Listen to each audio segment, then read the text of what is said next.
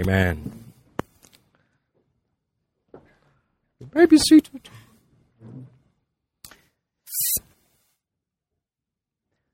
Gut, wir steigen direkt ein in den Bibelabschnitt, den ich für heute äh, vorbereitet habe, nochmal für die Gäste, vielleicht für jemanden, der zum ersten Mal da ist. Wir sind in einer Serie, die haben wir genannt, was glaubst du eigentlich, wer du bist? Weil wir in Überzeugung sind, es ist ganz zentral, dass wir uns von der Bibel her sagen lassen, was ist eigentlich unsere wahre Identität. Weil jeder Mensch wird auf dieser Ebene leben, was er eigentlich innerlich glaubt, wer er ist, wie er sich empfindet. Und auf dieser Ebene werden wir leben. Und der Epheserbrief ist ein äh, fantastischer Brief. Johannes Calvin äh, hat gesagt, das wäre die Königin der Briefe. Das war sein Lieblingsbrief im ganzen Neuen Testament. Und äh, ich glaube, wenn man das ein bisschen sich anschaut von dem, was wir bisher auch schon gesehen haben, dann kann man das nachvollziehen, weil hier unsere Identität als Christen, der Begriff, der immer wieder gefällt ist, wir sind, wenn wir an Jesus glauben, sind wir in Christus. In Christus zu sein, eine neue Identität, eine neue Schöpfung, die Gott geschaffen hat. Und der Abschnitt, den wir uns heute anschauen, ist Epheser 2, Verse 11 bis 19. Und ihr könnt es hier oben mitlesen. Paulus sagt zu den Ephesern und auch zu uns, denkt doch einmal zurück. Ihr wisst ja, dass ihr wegen eurer nichtjüdischen Herkunft die Unbeschnittenen genannt werdet. Und zwar von denen, die sich selbst als die Beschnittenen bezeichnen. Wie stand es denn früher um euch? Früher hattet ihr keinerlei Beziehung zu Christus, ihr hattet keinen Zugang zum israelitischen Bürgerrecht und wart ausgeschlossen von den Bündnissen, die Gott mit seinem Volk eingegangen war. Seine Zusage galten ihnen und nicht euch. Euer Leben in dieser Welt war ein Leben ohne Hoffnung, ein Leben ohne Gott. Doch das alles ist durch Jesus Christus Vergangenheit. Weil Christus sein Blut für euch vergossen hat, seid ihr jetzt nicht mehr fern von Gott, sondern habt das Vorrecht, in seiner Nähe zu sein. Ja, Christus selbst ist unser Frieden. Er hat die Zweiteilung überwunden und hat aus Juden und Nichtjuden eine Einheit gemacht. Er hat die Mauer niedergerissen, die zwischen ihnen stand, und hat ihre Feindschaft beendet. Denn durch die Hingabe seines eigenen Lebens hat er das Gesetz mit seinen zahlreichen Geboten und Anordnungen außer Kraft gesetzt. Sein Ziel war es, Juden und Nichtjuden durch die Verbindung mit ihm selbst zu einem neuen Menschen zu machen und auf diese Weise Frieden zu schaffen.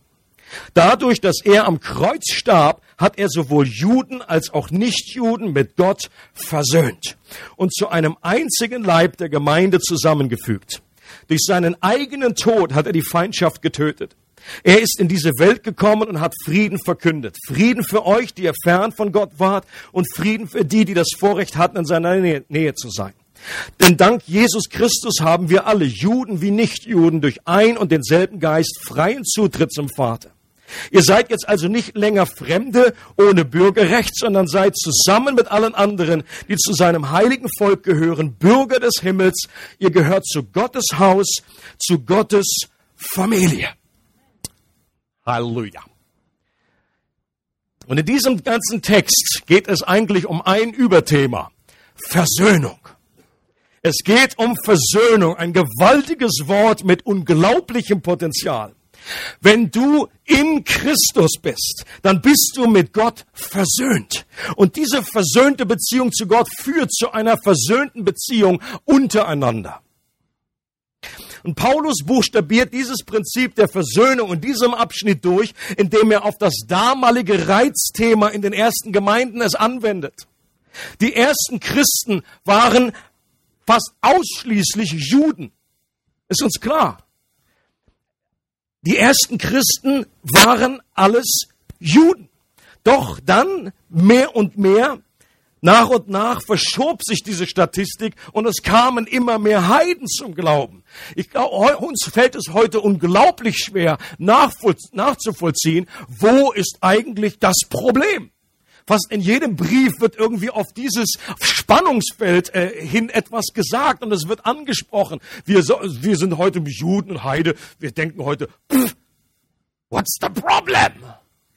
Aber früher war es ein Problem, dass diese Zwischenwand von der Paulus redet in diesem Abschnitt, der Umzäunung, auf die Paulus hier anspielt, das war damals eine reale Mauer, die um den gesamten Tempel rumgezogen wurde. Und diese Mauer hat den äußeren Vorhof der Heiden abgetrennt von den Bereichen, wo dann die Israeliten waren und die, und die Priester rein durften.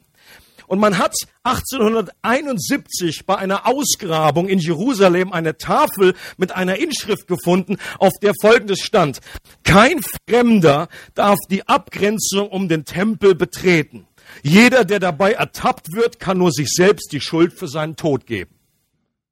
Das ist doch mal eine einladende, willkommen heißende, Genau das ist diese, diese Mauer stand dazwischen. Es wurde, wie es nicht deutlicher hätte sagen können, du bist nicht erwünscht. Wenn du nicht zu Israel gehörst, dann warst du auf der Kategorie eines Hundes für, für die damaligen Juden. Und diese Mauer, die verlief nicht nur um den Tempel herum, sondern die lief mitten durch das Herz. Israel war eigentlich dazu berufen vor Gott, ein Licht für die Völker zu sein. Es war nie gedacht, dass die nur für sich selber sind, sondern sie sollten immer schon dieses Licht zu den Nationen bringen, was aber so nicht stattgefunden hat oder nur so sehr begrenzt.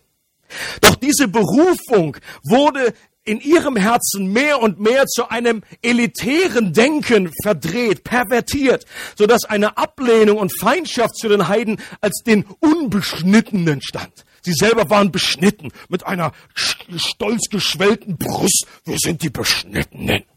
Und die da, den, naja, die haben noch, zu denen fehlt nichts, sondern die haben noch zu viel, so rum.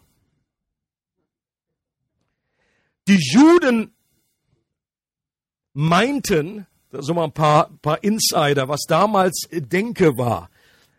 Die Juden meinten, dass Heiden dazu erschaffen wurden, um das Feuer der Hölle am Brennen zu halten.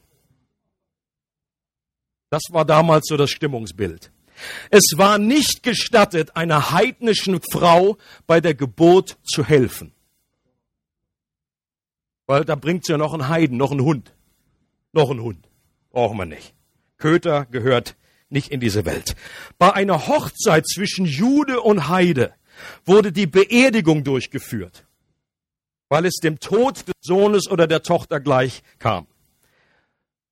Wir kennen aus den Evangelien dieses, dieses, dieses Hindernis, diese Mauer, auch wenn sie unsichtbar war, dass ein Jude nicht in das Haus eines Ungläubigen gehen durfte. Er hat sich verunreinigt. Eine absolute Mauer. Wir wissen, dass es Gott immense, eine, eine, eine Vision in 3D auch damals gab es schon 3D, ich bin überzeugt, aber das hat Petrus auch ohne Brille gesehen. Und äh, diese Vision, die da vom Himmel kam, wo dann Gott gesagt hat, nimm und iss, schlachte und iss, diese ganzen Ungeziefer. Es war eine riesige Offenbarung nötig, damit Petrus überhaupt diese, diese Brücke kapiert. Und obwohl Jesus das schon gesagt hat, geht hin in alle Welt, das ist bei ihm nicht richtig angekommen. Für ihn war alle Welt, naja, bis zu, zum Ende von Israel, ist doch klar. Nein, ich meine wirklich alle Welt, alle Welt. Und für Petrus war eine gewaltige Vision nötig, dass er sich überhaupt traut. Und hinterher wurde er dann nach Jerusalem zitiert und sagt mal, Petrus, jetzt verantworte dich. Hat, bist du bei, noch bei Verstand? Und das gibt uns so ein bisschen den Hinweis darauf, was es für eine gewaltige Mauer, diese, diese, diese, diese Trennung zwischen Juden und Heiden, was es damals gab. Die Frage in den ersten Gemeinden, die zentrale Frage, da ging es nicht um Mitgliedschaft oder um irgendwelche anderen Fragen, schon in einer gewissen Hinsicht auf Mitgliedschaft, aber was die bewegt haben, war, müssen jetzt die Heiden, die jetzt zum Glauben gekommen sind, müssen die jetzt jüdisch werden? Müssen die jetzt die ganzen Gebote auch befolgen und die ganze Kultur praktisch übernehmen? Und andersrum ging es auch. Die Heiden haben gesagt, die haben gekontert und gesagt, äh, die sollen doch jetzt die Juden, die Christen geworden sind, die sollen doch jetzt ihre alte Religion lassen und die sollen doch jetzt Heiden werden. Und das zu vereinen in einer Gemeinde, dann an einem Platz zu teilen mit, mit, so, mit so einer Haltung, das war damals das, die große Hürde überhaupt. Und Paulus gibt in diesem Abschnitt eine verblüffende Antwort. Er sagt, die Versöhnung findet nicht auf dieser Ebene statt.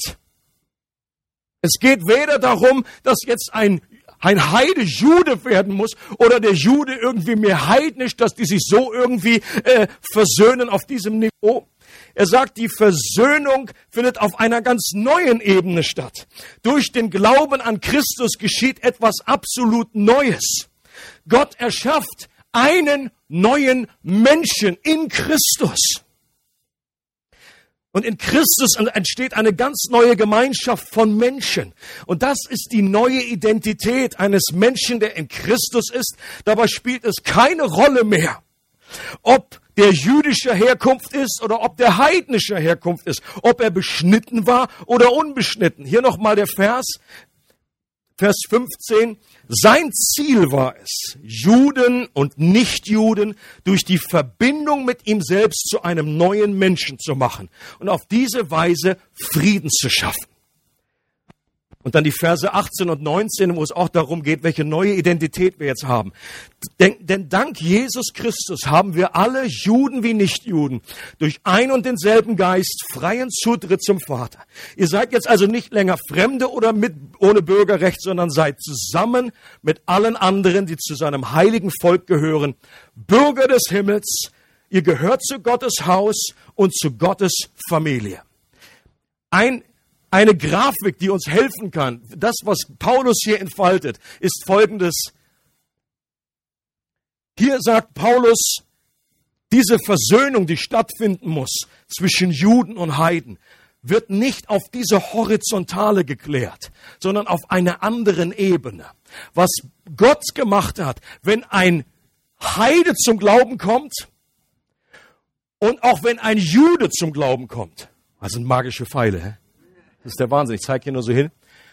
Wenn ein Heide in Christus ist und wenn ein Jude in Christus ist, dann wird er zu einer neuen Menschen in Christus. Das Alte ist vorbei, ist eine komplett neue Schöpfung. Es spielt keine Rolle mehr, ob was du früher warst Leute, und das ist Gottes Antwort auf die Versöhnung, dass Gott uns mit sich selbst versöhnt. Wir werden eine neue Kreatur in Christus. Und in Christus ist damit auch die Versöhnung möglich mit anderen, die aus kulturell komplett anderen Hintergründen kommen.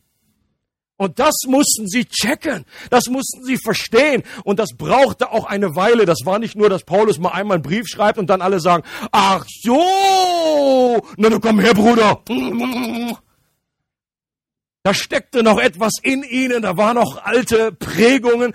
Das hat sicherlich Zeit gebraucht. Das hat einer schneller kapiert und umgesetzt als der andere. Das ging über Jahre weil das über Jahrzehnte und Jahrhunderte gewachsen war. Diese Mauer, die verlief immer noch zwischen den Herzen der Menschen. Und mehr und mehr bringt Gott Versöhnung in unsere, in, auf unsere Erde, indem er uns zu einem neuen Menschen erschafft. In Christus eine neue Kreatur. Und dieses Prinzip, das Paulus hier entfaltet, das lässt sich auf jede Art von Trennung anwenden. Dieser positive Sauerteig des Evangeliums war die treibende Kraft, zum Beispiel hinter der Abschaffung des Sklavenhandels.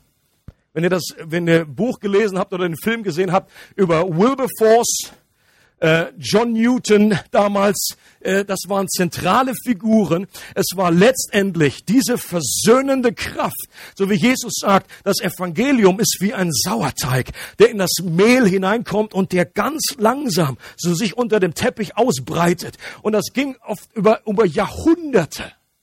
Aber letztendlich hat dieses Evangelium dazu geführt, dass diese Trennung zwischen freien Menschen und Sklaven, dass es mehr und mehr aufgelöst wurde, dass es zumindest vom Gesetz her verboten wurde. Das heißt nicht, dass es heute keine Sklaven mehr gibt. Das heißt es nicht. Aber für jeden ist heute klar, dass das etwas Falsches ist. Und das war viele Jahrhunderte war das nicht so. Es wurde wie anerkannt. Es war, das, das ist halt so. Ist halt so. Oder eine berühmte Story von der versöhnenden Kraft des Evangeliums liegt in der, in der Geschichte von, von Nelson Mandela und der ganzen Abschaffung, Überwindung der Apartheid, der Rassentrennung.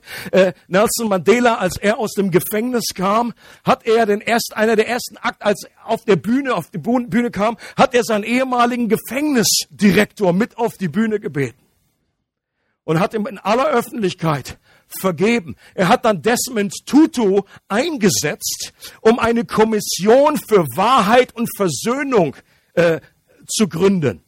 Und das bedeutete damals, dass wenn ein Weißer der sich vergangen hat, äh, der, der Schwarze gegenüber äh, brutal gewesen ist, der, der irgendetwas getan hat, wenn er ehrlich seine Schuld vor dieser Person gestanden hat, dann konnte er nicht mehr zur Verantwortung gezogen werden vor dem Strafgericht.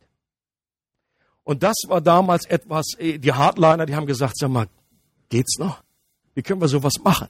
Aber äh, Nelson Mandela war früher, war klar, dass es hier wichtig ist, Heilung braucht dieses Land mehr als jetzt irgendwie eine Form von, von, von gerechter Bestrafung. Und das hat dazu geführt, dass dieses Land da ist, wo es heute ist. Es ist die Kraft der Versöhnung. Und etwas anders ausgedrückt ist dasselbe Prinzip in Galater 3, Verse 27 bis 28. Da sagt Paulus, denn ihr alle, die ihr auf Christus getauft worden seid, habt ein neues Gewand angezogen Christus selbst. Hier gibt es keinen Unterschied mehr zwischen Juden und Griechen, zwischen Sklaven und Freien, Menschen, zwischen Mann und Frau. Denn durch eure Verbindung mit Jesus Christus seid ihr alle zusammen ein neuer Mensch geworden. Und deswegen gilt auch heute noch oder in der Verlängerung in die Moderne hinein. Wir haben heute andere Unterschiede. Ja? Bei uns ist nicht mehr das Problem Jude und Heide, aber ich möchte diese ganze Liste nochmal vorlesen. In Christus gibt es weder Jude noch Grieche, weder Sklave noch Freier, weder Mann noch Frau, weder arm noch reich, weder schwarz noch weiß, weder jung noch alt, weder Doktortitel noch Hilfsarbeiter, weder Basler noch Züricher, weder Schweizer noch Deutscher, weder Italiener noch Albaner, weder Amerikaner noch Spanier, weder Österreicher noch Venezuelaner. In dem Moment musste ich echt überlegen, wie heißt Venezuela? Wie heißt der? Der aus Venezuela kommt. Venezuela. Venezolaner. Nehmen wir den. You get the message. Und es geht nicht darum, dass ich diese Unterschiede die uns beschreiben. Es geht nicht darum, dass die aufgelöst werden. Das feiern wir gerade, diese Vielfalt. Es gibt manche, die sagen, sie möchten Gemeinden mehr so aus homogenen Gruppen machen. Ich bin komplett dagegen. Weil gerade in dem Unterschied kommt doch das Evangelium mit seiner versöhnenden Kraft am meisten zum Ausdruck. Wenn, ist es nicht schwer, dich einfach zu versöhnen mit allen, die irgendwie gleich sind? Dann hast du nur irgendwie Doktortitel zusammen oder nur arbeitende Völker, nur schwarz, nur weiß. Wo ist der, das ist, da ist der Witz vorbei. Der Witz ist dadurch im Evangelium die versöhnende Kraft, dass es gerade, dass Mauern eingerissen werden durch die Einrissbirne Gottes, dass diese Mauern fallen und dass wir zu einer Versöhnung kommen und eben nicht dadurch, dass der Deutsche jetzt ein bisschen mehr wie der Schweizer wird, der Schweizer ein bisschen mehr wie der Deutsche wird oder irgendwie in dieser Art, sondern es geht darum, obwohl wir das wertschätzen, unser Erbe, unsere Kultur, woher wir kommen, das soll nicht ausgelöscht werden, aber es ist nicht unsere letzte Identität. Wenn du in Christus bist, dann hast du einen neuen Pass. Du bist Bürger des Himmels. Und das gilt für alle Franzosen, für alle Deutsche, für alle Schweizer, für alle Albaner. Es ist völlig wurscht, wo du herkommst. Und es ist wichtig, dass wir die neue Reich Gottes Kultur anstreben. Amen.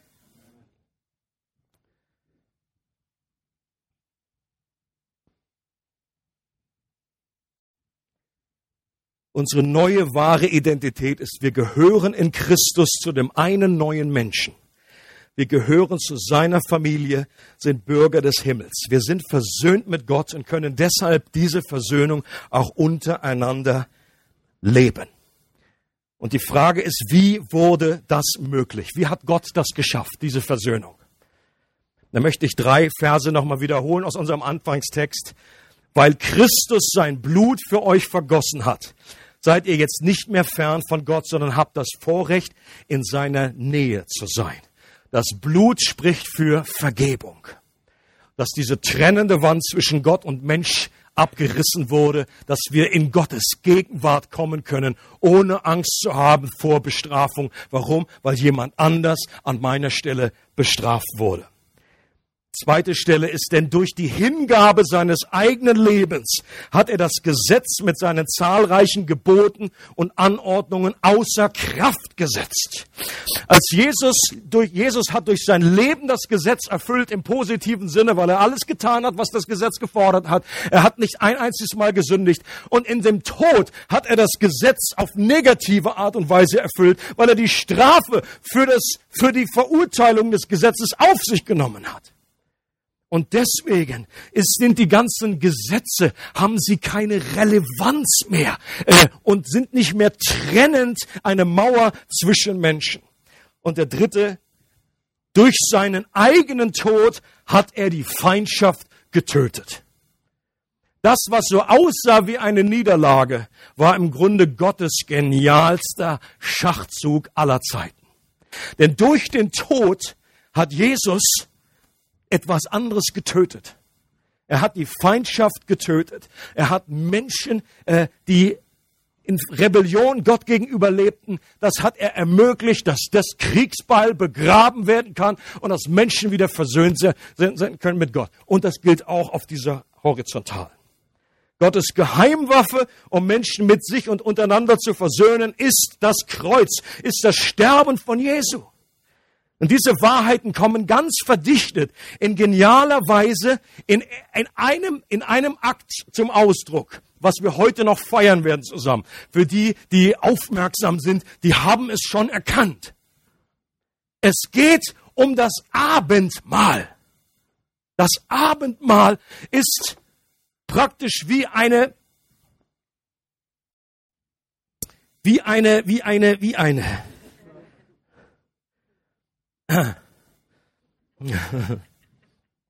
Genau, das ist das, was ich jetzt noch entfalten möchte. Wir möchten das Abendmahl wieder regelmäßiger feiern im Gottesdienst.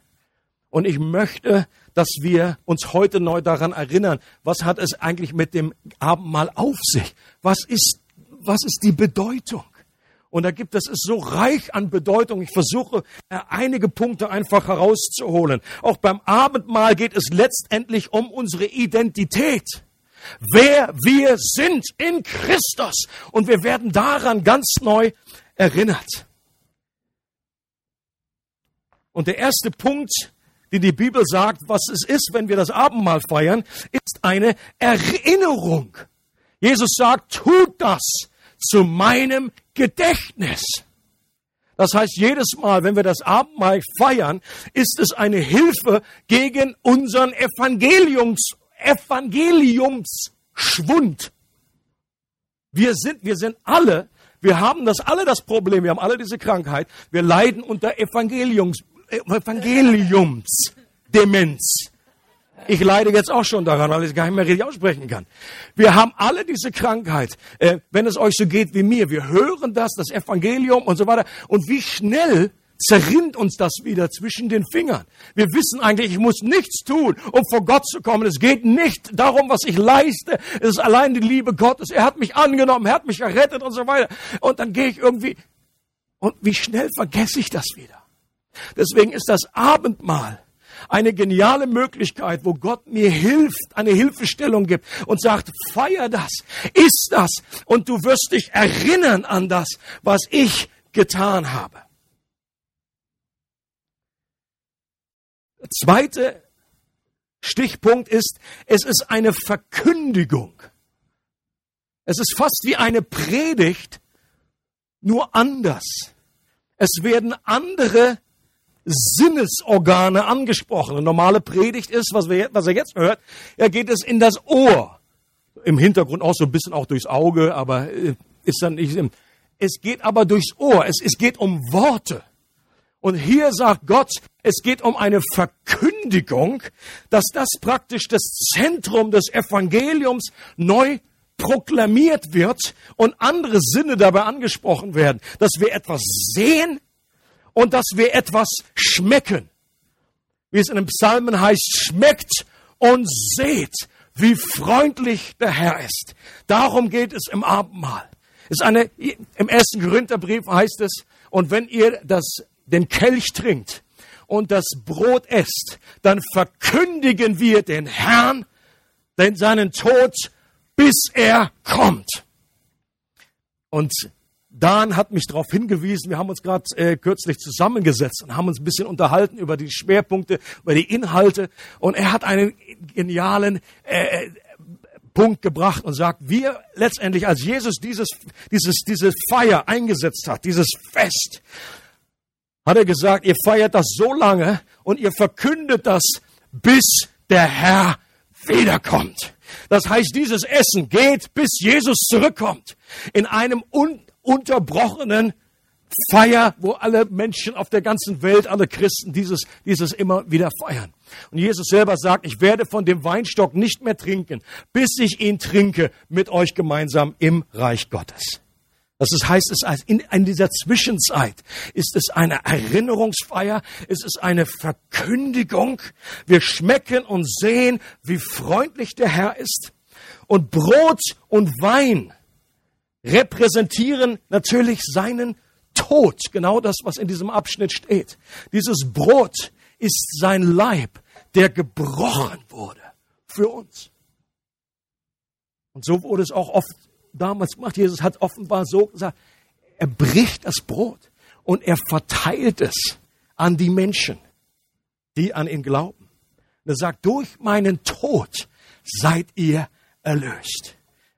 Und dasselbe gilt für den Kelch, der das Blut repräsentiert, sagt, durch das Blut seid ihr nahe gekommen. Es gibt nun keine Verdammnis mehr für euch. Ihr seid versöhnt mit Gott. Ihr seid versöhnt untereinander. Leute, auch beim Abendmahl darf man leidenschaftlich werden. Und das ist, wäre mein großer Wunsch, dass auch wir als Gemeinde das Abendmahl feiern in einer Art und Weise, die voller Dankbarkeit ausdrückt, die volle Freude ausdrückt. Ich war schon zu häufig in irgendwelchen Abendmahlsveranstaltungen, wo einfach so eine komische Totenstille irgendwie reinkam. Und ich glaube, das ist nicht, das ist nicht das, was Gott möchte. Warum? Weil, weil es auch in diesem natürlich, es wird etwas Ernstes zum Ausdruck gebracht. Aber es ist letztendlich etwas Freudvolles. Warum? Weil es unsere Erlösung gebracht hat. Auch die Taufe ist zu vergleichen mit dem Abendmahl und bringt letztendlich genau dieselben Wahrheiten zum Ausdruck. Unser Altes ist vergangen und wir stehen auf zu einem neuen Leben. Genau das sagt das Abendmahl auch aus. Beim Abendmahl, da haben wir es geschafft, das in eine Celebration zu verwandeln. Und da steht keiner rum und sagt, wenn er aus dem Wasser kommt, oh, schön, keiner was sagen jetzt. Sondern da ist Party, da wird angestimmt, meist Applaus und yeah, wir feiern etwas. Und auch das Abendmahl, ich sage immer gerne und pack das in das Motto, nicht frivol, aber fröhlich.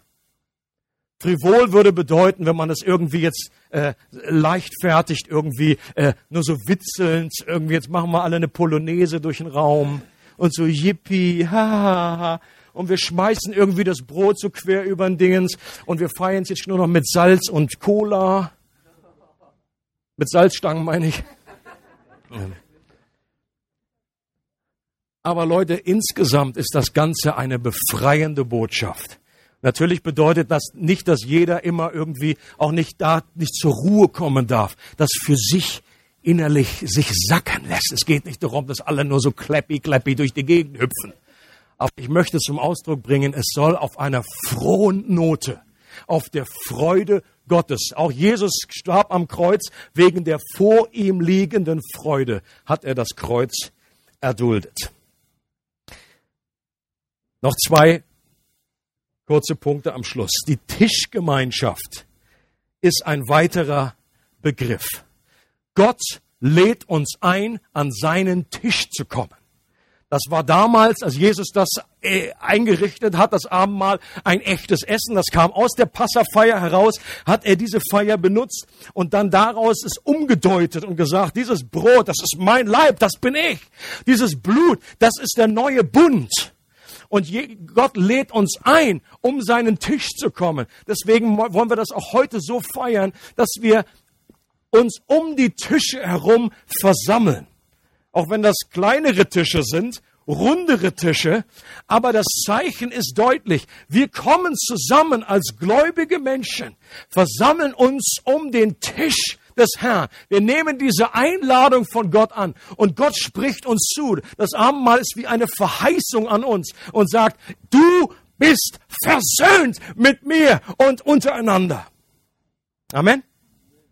Und wir kommen, unsere Entscheidung ist immer wieder einfach uns wie täglich aufzumachen und zu sagen, Gott, ich komme zu dir. Und ich möchte ganz neu zum Ausdruck bringen, ich bin dein, ich gehöre dir. Und ich möchte auch meine Geschwister in der Horizontalen anerkennen, miteinander sehen, dass sie der Leib Christi sind. Ich möchte die Identität selber verstehen und auch bei ihnen wertschätzen.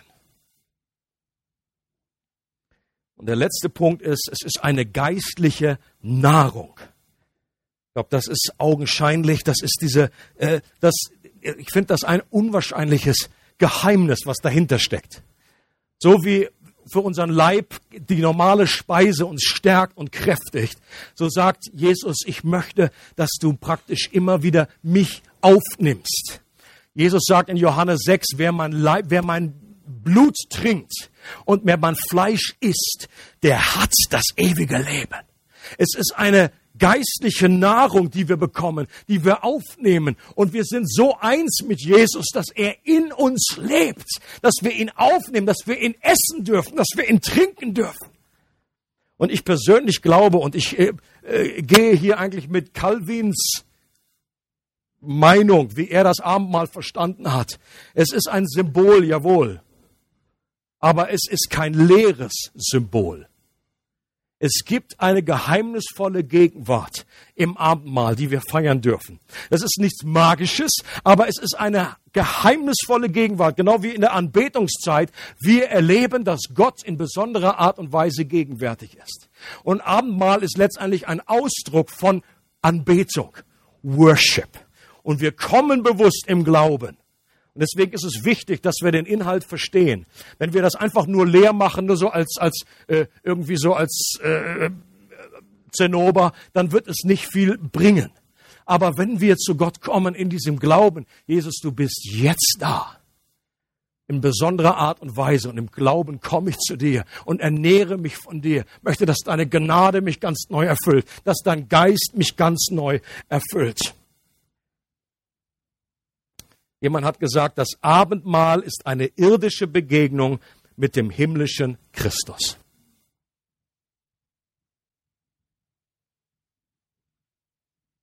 Und das wollen wir jetzt gemeinsam feiern. Und ich möchte euch herzlich einladen, dass wir zu den Tischen, Moment, wir haben jetzt hier eins, zwei, drei, das wird auch noch bestückt. Es gibt auch zwei Varianten, einfach in den Bechern und dann auch zum, zum Rhein äh, tauchen, ganz wie ihr das gerne möchtet. Und ich möchte uns ermutigen, dass wir uns um die Tische versammeln und einfach die Zeit lang auch um die Tische herum bleiben. Okay? Um dieses zum Ausdruck zu bringen, wir sind eine Gemeinschaft. Ähm,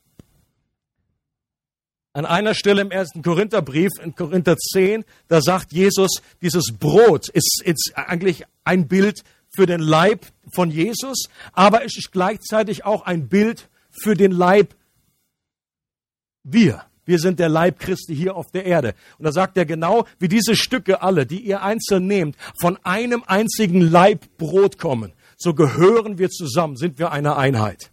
Und auch zu viele Christen sind manchmal wie, sie, es gibt diesen, dieses Wort, dass man unwürdig das Abendmahl nimmt.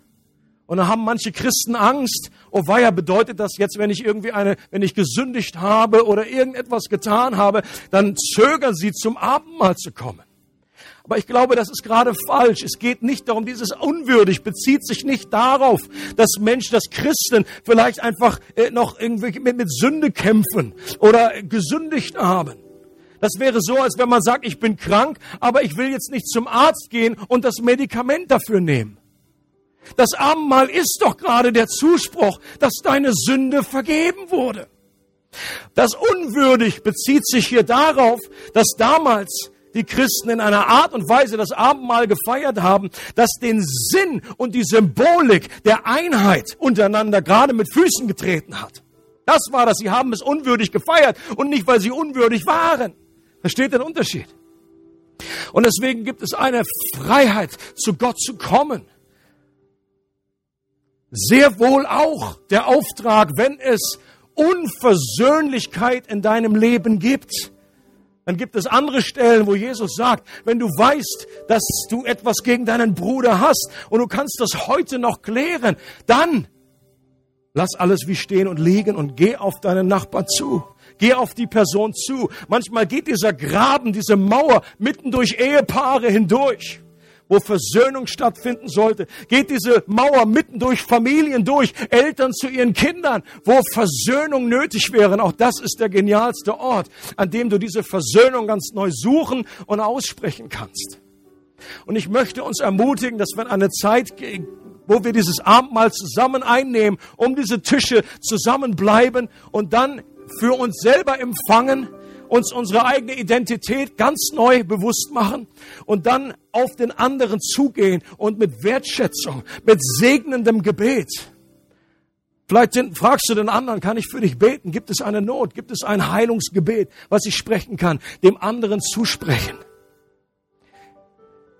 Ich werde auch dieses, was wir als Bekenntnis schon öfters jetzt mal genannt haben. Ich habe es etwas abgedatet von letztem Sonntag und diesem Sonntag.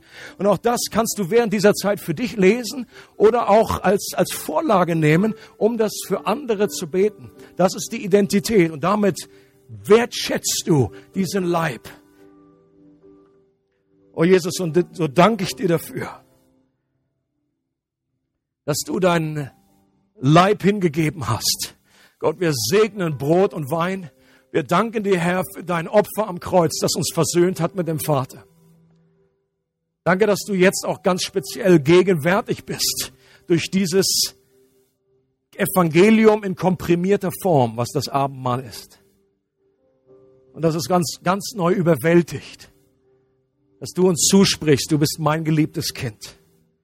Du bist versöhnt mit mir. Alle Schuld ist weggewaschen. Es gibt keine Verdammnis mehr für dich in Christus und dass das Blut einen Weg gebahnt hat, dass es alle Schuld wegwischt. Wenn du hier bist und Christus nicht kennst, dann gibt es Gelegenheit heute, sich aufzumachen und diesen, dich an diesen Tisch rufen zu lassen. Von all dem, was ich gesagt habe, sollte klar sein und deutlich, dass das Abendmahl in erster Linie für Menschen ist, die an Jesus glauben, die in Christus sind. Denn sonst macht dieser Ausdruck keinen Sinn, wenn es für dich keine Bedeutung hat. Was aber nicht bedeutet, dass Gott dich komplett aus, auslädt, sondern wenn, das, wenn du hier bist und Jesus noch nicht kennst und möchtest dadurch, dass du mit zu diesem Tisch kommst, zum Ausdruck bringen, dass du im Glauben dich Gott nahst und du möchtest gerne einen Schritt gehen. Du möchtest, dass Gott in dein Leben kommt, dass du ihn aufnehmen kannst, dass das, was am Kreuz geschehen ist, für dich Realität wird. Dann ist es auch eine Gelegenheit, mit dazu zu kommen. Es gibt keinen, der ausgeschlossen wird. Gottes Arme sind weit, weit offen. Genauso wie Jesus am Kreuz, dieses Symbol, dass die Arme weit geöffnet waren. Und er sagt, komm zu mir. Wer zu mir kommt, den werde ich nicht ausschließen.